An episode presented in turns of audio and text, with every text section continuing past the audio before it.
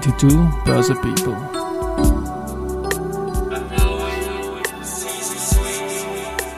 And now in season 3.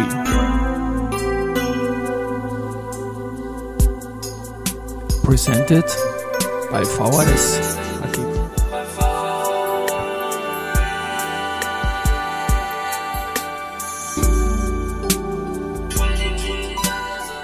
Ja, herzlich willkommen wieder zur Serie 22 Börse People. Und diese Season 3 der Werdegang und Personality Folgen ist presented by VHS AG. Mein Name ist Christian Drastil, ich bin der Host dieses Podcasts und mein 19. Gast in Season 3 ist Thomas Birtel. Seit 1996 für den Strabag-Konzern tätig und seit 2013 in der Funktion des CEOs der börsennotierten Holding. Lieber Herr Dr. Birtel, herzlich willkommen bei mir im Studio. Grüß Gott, Herr Drastil, vielen Dank für die Einladung. Ich freue mich auf diese bevorstehende Zeitreise mit Ihnen gemeinsam. Werdegang Podcast. Wir kennen Sie als den Strabag CEO, der in den vergangenen Jahren der unser Aktionär eine tolle Performance, dazu kommen noch, ähm, beschert hat. Aber ich beginne immer bei den Wurzeln. Und das ist, Sie sind Deutscher, 1973 das Abitur und dann ein Studium in Bochum. Wie war diese Zeit für Sie? War, glaube ich, eine spannende Auf Aufbruchszeit, die 70er. Und wie hat sich bei Ihnen der berufliche Einstieg dann nach dem Studium entwickelt? Das war in der Tat eine spannende Zeit. Es war eine Hochzinsphase und äh, es war eine Zeit auch der hohen Inflation, also etwas, was ich eigentlich das letzte Mal dann im Studium erlebt habe. Und vieles heute erinnert mich daran. Nach dem Studium habe ich ja noch eine Promotion dran gehängt im Steuerrecht und insofern war die ursprüngliche Überlegung durchaus in einen steuerberatenden oder Wirtschaftsprüfungsberuf zu gehen.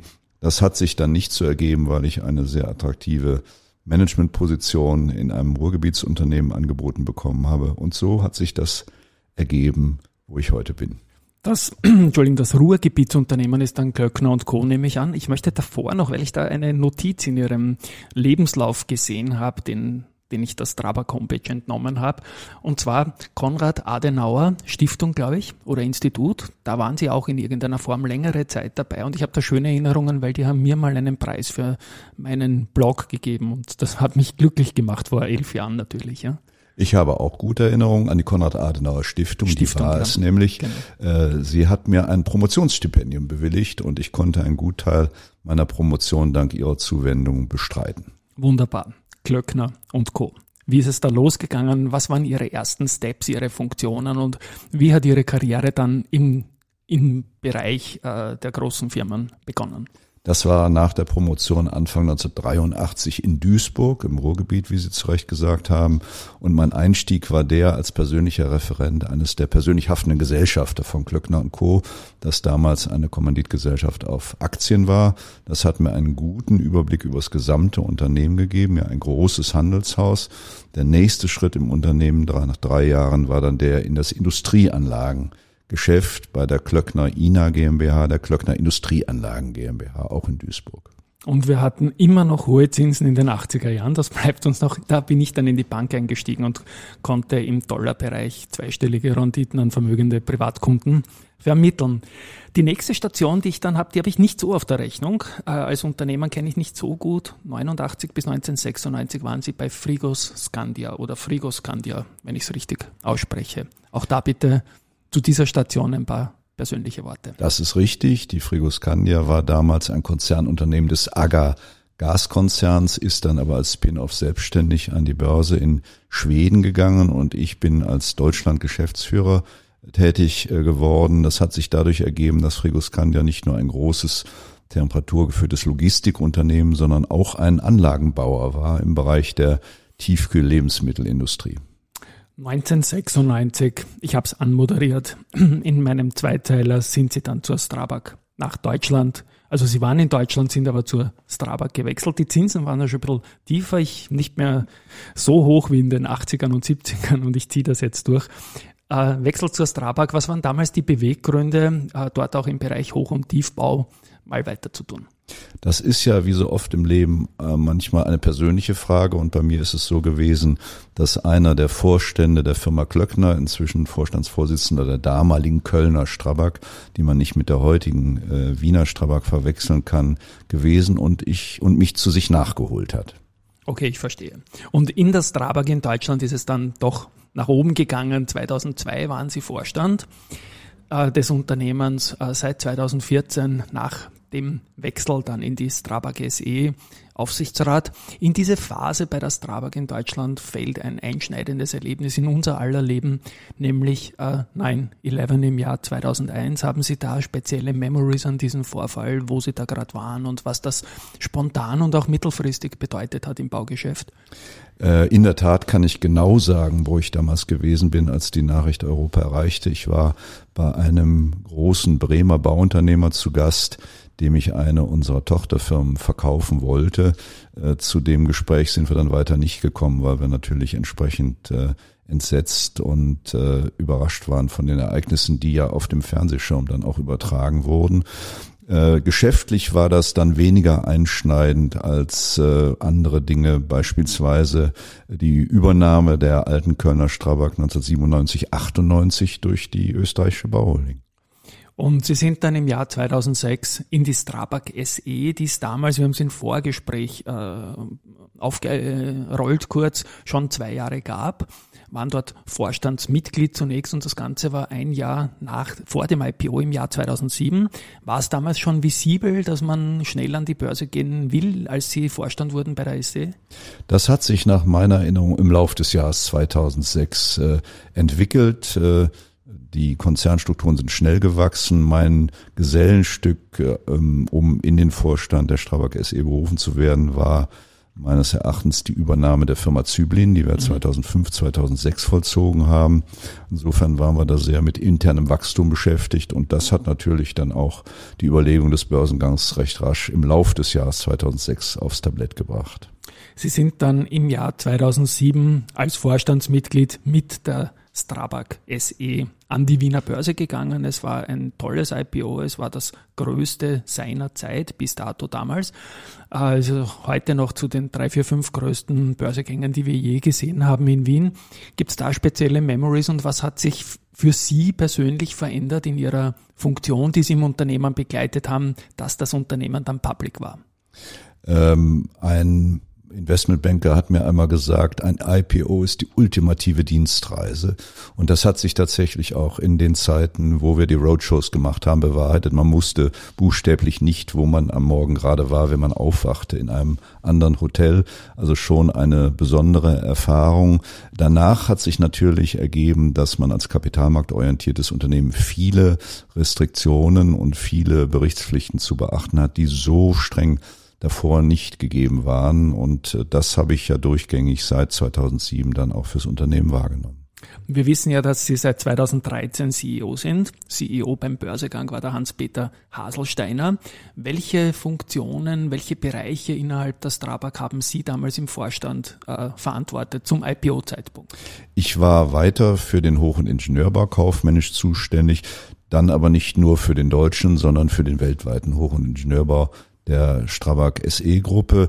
Das hat gegolten bis zum Jahr 2012. Da haben wir uns dann entschieden, diese segmentweise Unterscheidung äh, zu äh, ersetzen durch eine geografische Zuständigkeit. Okay, verstehe. Und in diese Zeit ähm, Strabag an der Börse fällt relativ rasch dann der nächste einschneidende Punkt, der von außen gekommen ist, Lehman und seine Auswirkungen auf die Unternehmen dieser Welt und vor allem auf die Kapitalmärkte dieser Welt. Wie war das so jung an der Börse und dann gleich so ein Hammer? Also auch daran habe ich natürlich eine exakte Erinnerung. Ich war mit unserer Investment Relations Chefin in London zu Roadshows unterwegs. Das muss gegen die Mittagszeit gewesen sein, als wir länger als üblich auf einen Interviewtermin warteten und der entsprechende Partner dann mit äh, blutunterlaufenden Augen aus der Tür stürmte und bedauerte, für uns heute keine Zeit mehr zu haben. Und dann haben wir gemerkt, auch alle anderen Termine wurden abgesagt und sind wieder nach Hause gefahren.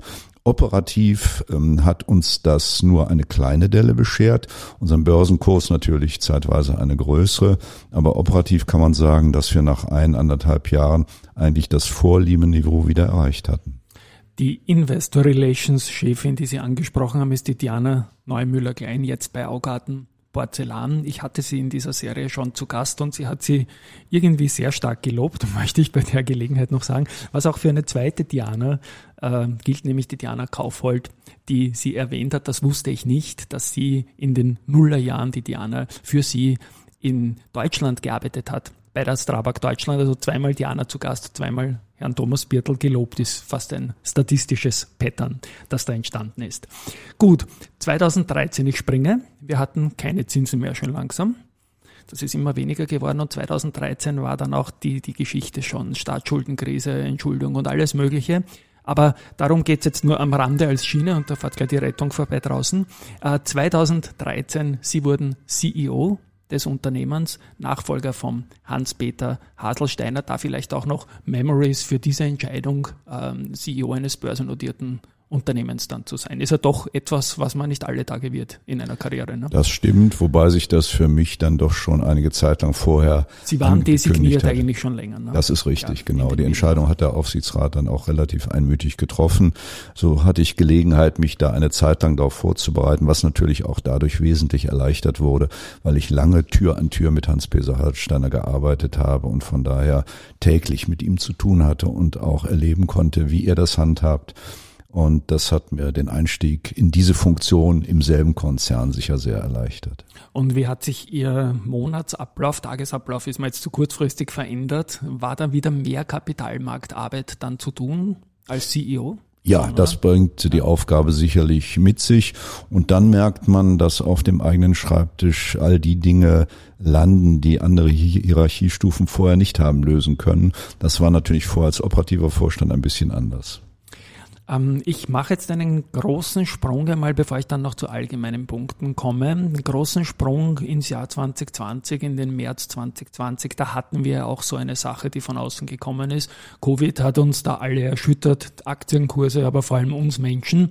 Wie ist es Ihnen da in das Strabag gegangen? Und was waren da die, die großen Memories an diesem einschneidenden Moment? Also auch da habe ich natürlich ganz konkrete Erinnerungen. Das war der 15. März 2020, ein Sonntag, an dem die österreichische Bundesregierung das erste Covid-Maßnahmengesetz äh, erlassen hat. Und insbesondere wir als Bauunternehmen im Besonderen, aber als Baubranche im Gesamten waren meines Erachtens besonders betroffen, weil äh, wir am Montag drauf feststellen mussten, dass gerade in Wien unsere Baustellen teilweise behördlich stillgelegt wurden, weil wir den entsprechenden Vorgaben, die eben tags zuvor verkündet worden waren, offensichtlich nicht ausreichend ähm, nachkommen konnten. Wir haben weiter festgestellt, dass die Auffangmaßnahme, die ja im Kurzarbeitergeld bestanden hatte, bei weitem nicht tragfähig war um das Unternehmen durch die Krise zu bringen und haben in beiden Punkten dann äh, agiert. Wir haben unsere sämtlichen 11.000 Mitarbeiterinnen und Mitarbeiter beim Frühwarnsystem des AMS angemeldet, um ein Signal zu setzen. Und wir haben sämtliche über 1000 Baustellen in Österreich stillgelegt. Äh, das war natürlich eine einschneidende Maßnahme. Sie hat erfreulicherweise ganz kurzfristig zu sehr vernünftigen Gesprächen mit den Behörden und Sozialpartnern geführt, so dass wir dann nach etwa zwei Wochen die Baustellen wieder hochfahren konnten. Inzwischen war uns ja die gesamte Branche gefolgt und hatte das Gleiche getan. Das heißt, nach vier Wochen war die österreichische Baubranche wieder am Arbeiten und wir haben auch eine Kurzarbeitsgeldregelung bekommen, die leistungsfähig genug war, um die Unternehmen durch die Krise zu tragen. Wir selber haben sie Gott sei Dank nur sehr kurz und in sehr geringem Umfang annehmen müssen. In meiner Wahrnehmung hat sich die Strabag als wirklich sehr resilient herausgestellt in den letzten Jahren. Sie haben da ein Stichwort immer wieder genannt in, in Pressemeldungen, auch in anderen Podcasts, doppelte Diversifikation. Ich bringe dieses Stichwort jetzt an dieser Stelle und bitte Sie das für die Hörerinnen und Hörer kurz zu erklären. Das ist in der Tat meine Überzeugung, dass wir dank dieser doppelten Diversifikation so krisenwiderstandsfähig sind, wie wir das die Jahre jetzt doch haben unter Beweis stellen können. Das meint einmal diversifiziert zu sein nach Regionen, nach Baumärkten. Es ist richtig, dass wir trotz unserer Größe weit über 90 Prozent unserer Bauleistung auf dem europäischen Kontinent generieren und da auch noch in Mittelosteuropa von Deutschland, Österreich angefangen weiter östlich. Trotzdem auch diese nah beieinander liegenden Märkte neigen dazu, sich sehr unterschiedlich zu verhalten. Und dann gleicht ein Markt eben den anderen aus. Wenn der eine schlecht ist, ist der andere gut und umgekehrt. Die zweite Diversifikationsperspektive, das ist die Bausparte, der Hochbau, der Ingenieurbau, der Verkehrswegebau, der Tunnelbau. Auch all das sind Bausparten, aber auch die verhalten sich sehr, sehr unterschiedlich. Sie haben teilweise unterschiedliche Auftraggeberkreise, der Hochbau mehr privates Geschäft, der Infrastrukturbau insgesamt praktisch ausschließlich öffentliches Geschäft. Und wenn man auch in dieser Richtung breit aufgestellt ist und letztlich alles anbietet in den verschiedenen Märkten, dann hat man einen guten Ausgleicheffekt und der hat sich all die Jahre bei uns, glaube ich, sehr bewährt. Und ein weiteres äh, Ding, das ich in meinen Learnings der letzten Jahre hatte, schon äh, vor dem Krieg jetzt in der Ukraine und vor der Verschärfung der Situation, ist, dass sie auch in puncto Lieferkette recht gut aufgestellt sind, weil vieles in-house eigentlich vorgesorgt wurde sage ich jetzt mal, Kies und Sand und solche Sachen. Vielleicht auch da ein paar Worte dazu. Das stimmt. Wir haben immer schon den Ehrgeiz gehabt, nicht nur ein Bauunternehmen zu sein, sondern wie wir es nennen, ein Technologiekonzern für Baudienstleistungen mhm. und einen großen Teil der Wertschöpfungskette des Baus mit zu bespielen. Das fängt vorne an bei Baurohstoffen. Sie haben zu Recht gesagt, wir sind auch ein Baurohstoffkonzern. Wir haben viele Steinbrüche, viele Kiesgruben selbst. Wir sind in der Asphaltmischleistung praktisch autark, weil wir über 80 Prozent unseres eigenen Verbrauchs selber erzeugen. Wir haben hunderte von Betonmischwerken. Und das ist natürlich dann besonders wichtig, wenn es Lieferkettenprobleme äh, gibt, die wir ja durchaus gesehen haben während der Corona-Pandemie. Dann gehen wir aber auch nach hinten in der Wertschöpfungskette weiter. Wir sind auch ein Developer. Wir entwickeln selber Immobilien. Äh, wir tun das Gleiche als Partner bei PPP-Projekten im Infrastrukturbau. Wir sind ein großer Facility Manager und auch das ist ja eine Dienstleistung, die eng mit dem Bau zusammenhängt, nachdem das Bauwerk fertiggestellt ist, muss es betrieben werden und auch die Dienstleistung bieten wir unseren Kunden an. Sie haben auch erwähnt, dass Sie vorwiegend in Europa tätig sind. Wir sprechen gerade während einer Fußball-Weltmeisterschaft in Katar. Und da hat ein Fernsehsprecher gesagt, die Stadien in Katar sind auch von österreichischen Bauunternehmen gebaut worden, von der POR, ja, das wussten wir, und auch von der Strabag. Ich glaube nicht, dass das ganz richtig ist. Oder Sie haben die Allianz Arena für Rapid gebaut zum Beispiel und andere Stadien, aber in Katar, wie sieht's da aus? Nein, da haben wir kein okay. Stadion gebaut. Es ist aber richtig, wir haben eine Präsenz als Zyblin und Strabag auch in Katar, auch in den Vereinigten Emiraten und auch im Oman, aber in dem Fall nicht vertreten mit einem Stadionbau bei der WM in Katar. Ja. Jetzt ist ja ähm, die Baubranche ein Low-Margin-Business, wie wir wissen. Hohe Umsätze, hohe Volumina, hohe Auftragslagen, aber relativ wenig Margin im Vergleich zum anderen Ding. Der Strabag ist es gelungen, innerhalb der Branche da doch ein bisschen ein Primus zu sein von der Margin. Also gar nicht so nur auf Umsatzwachstum zu schauen, sondern vor allem auch auf, auch auf Returns in Richtung Margin. Was, muss, was sind da die Hauptdinge, die man dabei beachten muss, dass man das nachhaltig schafft? Ja, das stimmt. Als ich begonnen habe als CEO lag unsere Marge und wir rechnen das als EBIT auf den Umsatz bezogen bei unter zwei Prozent.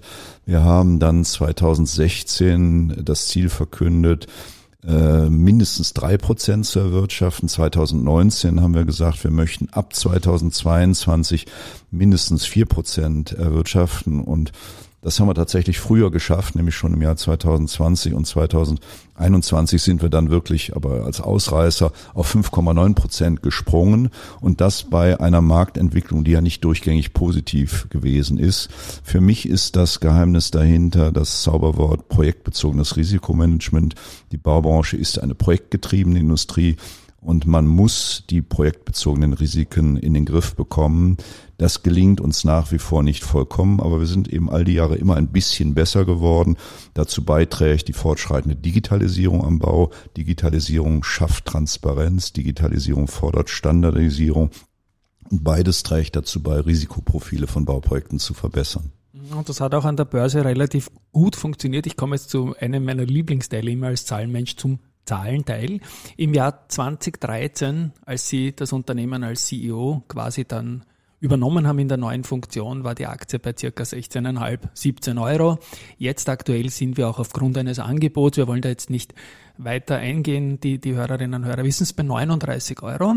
Ähm, wenn man die Dividendenzahlungen seit IPO, also nicht nur seit 2013 äh, einbezieht, wäre man bei 65 Euro Total Return. Da wir als Privatanleger die Cast aber nicht verhindern können, sage ich mal, wir sind bei 58 Euro. Und das ist sicherlich äh, eine Sondersituation auch, weil gerade in den letzten Jahren extrem hohe Dividenden bezahlt worden sind. Mir ist es klar, das entscheidet nicht der CEO, das entscheiden die Eigentümer. Aber wie geht es einem CEO damit, wenn man sagt, ah, der Aktienkurs könnte eigentlich höher sein? Irgendwie werde ich als CEO schon dran gemessen, aber die Eigentümer schütten so viel aus. Ähm, also die Ausschüttung der Eigentümer ist für mich nicht das Problem. Äh, der Punkt, dass wir keinen höheren Börsenkurs haben, das macht mich tatsächlich unzufrieden. Ich habe immer gesagt, es ist ein Ziel für mich, mindestens den Emissionskurs auch an der Börse wieder zu erreichen. 47 Euro. Das waren 47 ja. Euro, genau. Und ich hab, Entschuldigen, ich muss Ihnen ins Wort fallen, den hätten Sie ja quasi ohne diese hohen Ausschüttung erreicht. Äh, vielleicht. Das stimmt, ja. aber man muss einfach sehen, ein Handicap dabei ist der relativ geringe Free Float. Ja. Und insofern habe ich es gerne gehört, ähm, dass Hans-Peter Haselsteiner vor einiger Zeit seine Überlegungen ähm, geäußert hat, vielleicht nach dem äh, Ende des Pflichtübernahmeangebots, was Sie vorhin erwähnt haben. Und das wäre dann im Frühjahr nächsten Jahres Überlegungen anzustellen, auf welchem Wege auch immer den Free Float für die Strabag SE zu erhöhen. Das wäre für mich eine essentielle Voraussetzung, damit der Börsenkurs wirklich etwas besser als heute den inneren Wert des Unternehmens äh, widerspiegelt. Man darf nicht vergessen, 2007, da waren wir ein 10 Milliarden Konzern.